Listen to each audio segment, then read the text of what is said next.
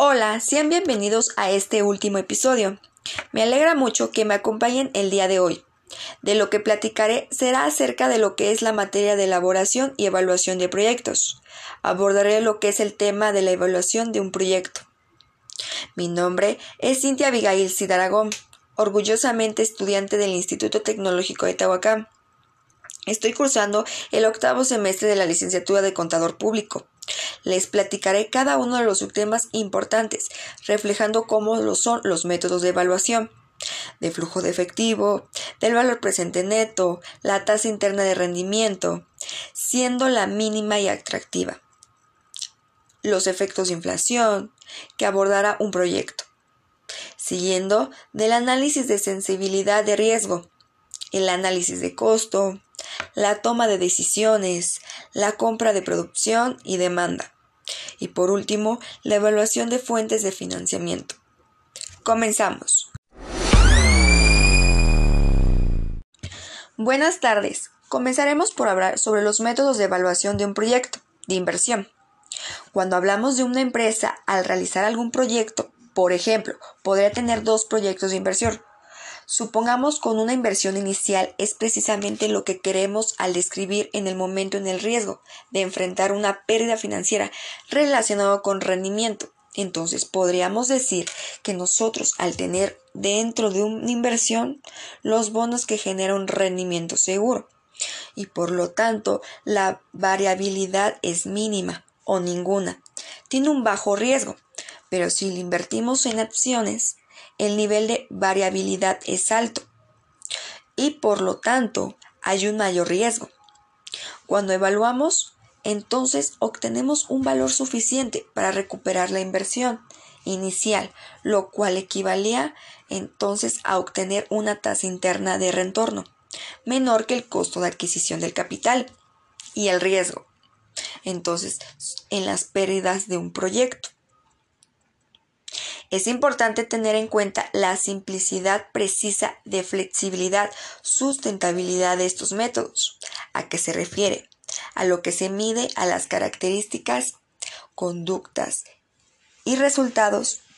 Los primeros métodos basados en las características son los métodos hasta qué punto un empleado posee ciertas características que esta compañía considere importante para el presente o el futuro.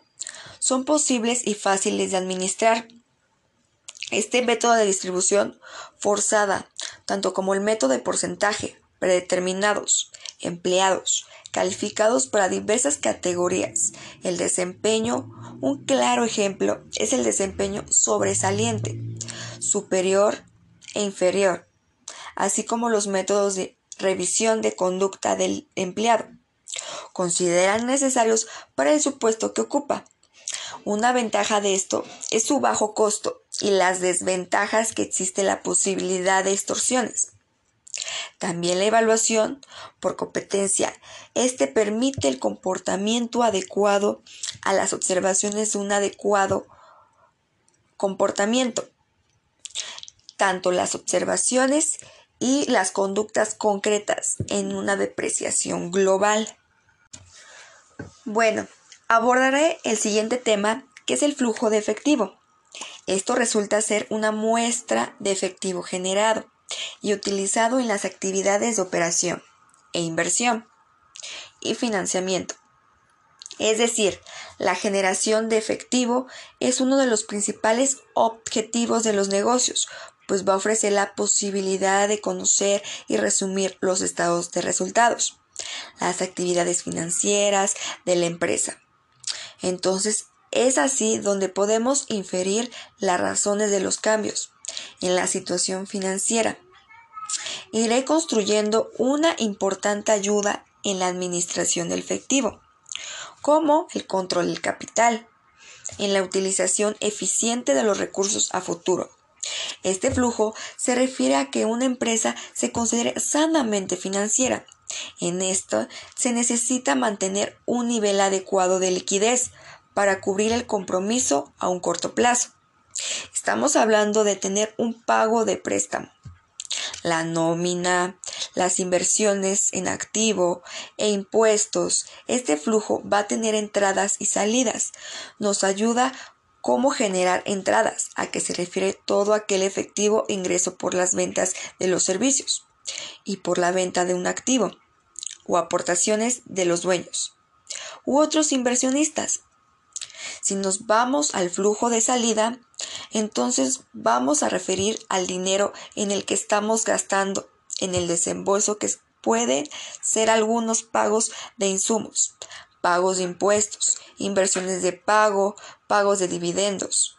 Entre algunos otros, por darte un ejemplo, es tanto la clasificación del flujo de efectivo. Hay tres tipos, tales como las actividades operativas. Estas son aquellas transacciones que realiza una empresa para lograr la utilidad que vamos a tener en una empresa, con actividades de inversión, consideradas en inversiones, en activos para la operación. Las actividades financieras, como los pagos y cobros de deudas o incrementos del capital. Ahora continuamos con el tercer tema, que es el valor presente neto. Previo saber cómo se determina, tenemos que saber que el análisis al utilizar o evaluar un proyecto de inversión es un método bastante sencillo, con el objetivo que tiene o persigue y que vamos a determinarlo. Si una inversión puede ser reductible o no, conviene realizar dicha inversión. Entonces es previo a sacar los cálculos para poder saber y obtener los tres resultados. Puede ser positivo o negativo. O igual a cero. Lo que obviamente nosotros queremos que resulte una inversión en esta o en un negocio, lo cual queremos es sacar adelante un resultado que sea positivo porque significa que esta empresa va a tener ganancia y si es negativo significa que va a reducir su riqueza. Esto quiere decir que va a tener una pérdida y cuando es cero no gana ni pierde, pues la empresa no modifica el valor sumado. De esta manera nosotros podemos ver si aceptamos o no esta inversión. Ahora les explicaré de una manera muy sencilla la fórmula que se ocupa. Bueno, tenemos que desglosar lo primero.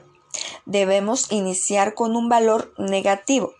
Es muy importante que el capital con el que inicie la inversión no debemos poner negativo. Luego que la suma de todos los flujos en primer año se considera al segundo y sucesivamente ya que se analizará y se realizará dentro de la empresa. Podemos hacer que la inversión o la tasa de interés mínima en la que nosotros estamos requiriendo, esto puede ser la crema de la tasa, que esto nos quiere decir que es el descuento que se va a hacer en el primer año, elevada al segundo año, sucesivamente, hasta los números de años que se consideren dentro del flujo de efectivo que va a tener la empresa, si va a tener ganancias o pérdidas dentro de ella. La tasa interna de rendimiento o tasa neta de retorno, TIR, es uno de los métodos de evaluación de un proyecto, el cual se toma en cuenta el valor del dinero en el tiempo. Para una mayor comprensión del tema, el valor actual neto del PAC o TIR se mide del porcentaje de la tasa de descuento que iguala los flujos netos de efectivo con el valor presente de la inversión o egreso en esta ecuación. La incógnita representa el valor del activo, que se denomina tasa interna de rendimiento, porque se supone que es el flujo neto de efectivo que se gana de periodos tras periodos. Se reinvierte su totalidad. Entonces la TIR, o sea, el rendimiento generado, es el interior de la empresa por medio de la inversión. Veamos un ejemplo. Para determinar un proyecto de inversión, lo que haremos será por medio de tanteos, es decir, por prueba y error. contamos con datos de un periodo, cero. Es bien el porcentaje que será la inversión a la que se antepone un signo menos. Supongamos que es de 2.500. Los flujos netos de efectivo se van a recibir en el futuro, son para dentro de un año, ya que son 12.000. Para el segundo año son 10.000 y para el tercer año son 13.000, ya que este proyecto se considera una tasa mínima aceptable de un rendimiento o costo de capital, dando el 20%. Ahora que, ahora que al encontrar el porcentaje del TIR, que es la tasa interna de retorno, que en este caso es el valor I, cuando encontramos el valor presente de los flujos netos de efectivo, se va a dar por igual al valor presente de la inversión. Por eso es importante resaltar que como su nombre lo indica, el rendimiento obtenido es sobre los recursos que se mantienen invertidos, ya que este método asume que los flujos obtenidos a largo de la vida económica del proyecto se retiran, por lo que este rendimiento es equivalente a obtener sobre la inversión inicial considerado. Cuando una persona realiza una inversión, tiene como objetivo en alcanzar un beneficio para invertir o perder. Por tanto, es importante en la determinación en la forma como se mide el retorno o rendimiento de las inversiones financieras. La tasa mínima atractiva de rendimiento debe ser igual al mayor de los casos, como lo son el costo de dinero pedido como préstamo, el costo del capital, el costo de oportunidad. La tasa mínima aplicable de retorno se fija en la relación del costo del capital, que es una tasa promedio de la mezcla del financiamiento, de la deuda o del capital propio. Cuando la garantía del préstamo de una hipoteca sobre una propiedad específica de la empresa se obtiene del financiamiento para poder cambiar el tiempo de, este. Por ejemplo, si en una empresa utiliza una tasa mínima aplicable del retorno del 15% para activos, se depreciará en, en un 20%. Para una inversión es diversificación, es decir, pequeñas empresas. Nos adentraremos al tema de efectos de inflación en la evaluación de un proyecto. Al incorporar una inflación es tener un factor adicional a la evaluación de un proyecto. Se supone que los procedimientos similares en cualquier sea el criterio utilizando dicho procedimiento, esto implica tanto la inversión inicial como el flujo de caja y la tasa de descuento que se debe ser homogéneo entre sí. Esto nos quiere decir que se debe estar expresado en moneda constante de igual poder adquisitivo. Para ello debe ser simple, al trabajar con los precios sean vigentes. Hoy en día la evaluación de este caso es la expresión de 17.19, que esto implica directamente si los flujos tuvieran que incorporarse a una expectativa de inflación, tanto son los ingresos como los egresos, al igual que se deberán considerar los estados financieros. El análisis de sensibilidad de riesgo en poder tomar una decisión o asignar de manera adecuada los factores que posibilitan al éxito de un proyecto, tanto le permite a la empresa como a su alcance ciertos objetivos estratégicos que facilitan las condiciones. Para ello existen dos tipos de riesgo, tanto local y global. El global es una técnica que estudia el impacto de, de un solo parámetro, que esto a su vez es la función del costo, que mantiene las variables de una manera fija, tanto y tanto el análisis global, que es un cambio en el que se utiliza una muestra con el propósito de explorar el espacio del diseño. ¿Se han preguntado cuál es su importancia en los proyectos? Bueno, tanto sea la sensibilidad de una herramienta más utilizada. por directores para preceder los resultados esperados de un proyecto. Existen múltiples beneficios que aplican la gestión de un proyecto. ¿Cuál es la facilitación en la toma de decisiones como resultado de un pronóstico o respaldo por otros?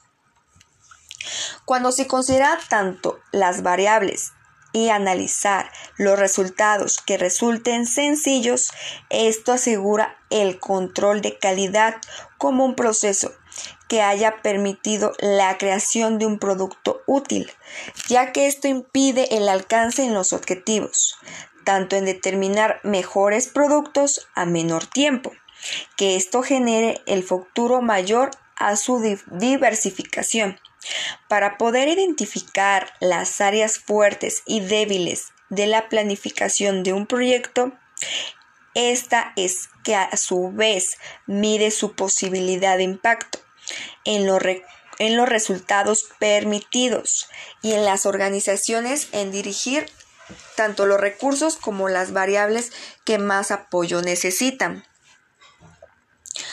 Hablaremos ahora del análisis de costos. Es simplemente tanto un proceso de identificación en los recursos necesarios, entre otros factores que analizan y determinan la calidad y cantidad de recursos necesarios para su realización.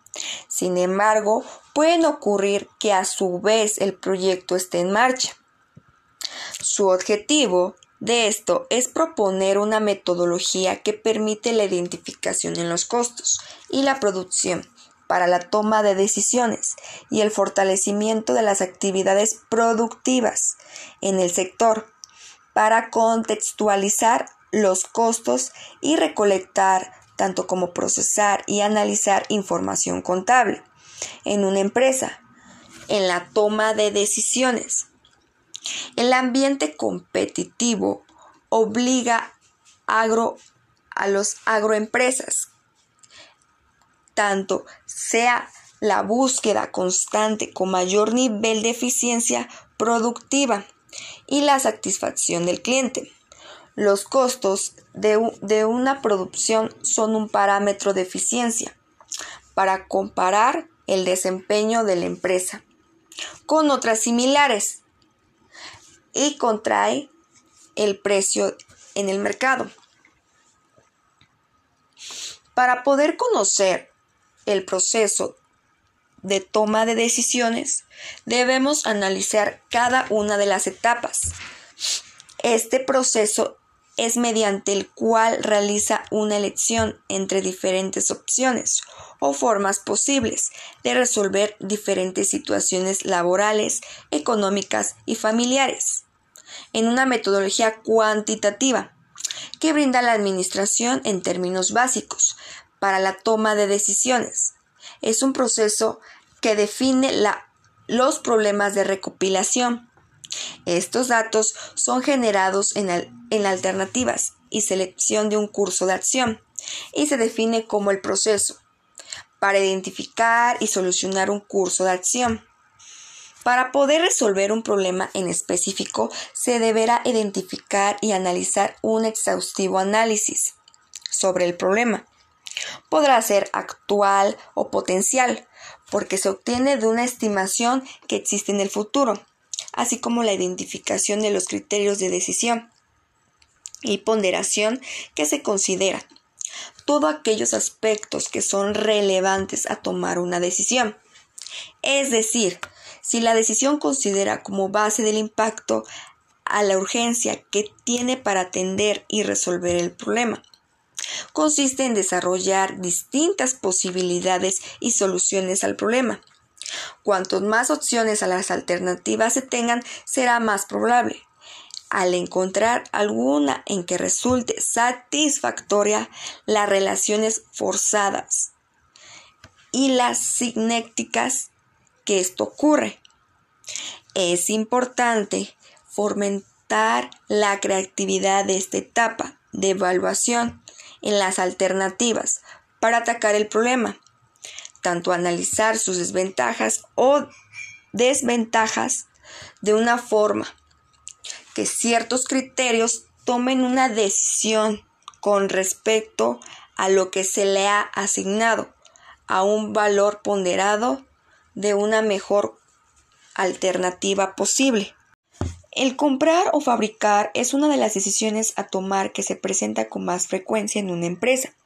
Para tomar la decisión correcta es necesario llevar a cabo el análisis de ciertos parámetros generales como lo son la calidad, el costo y el servicio.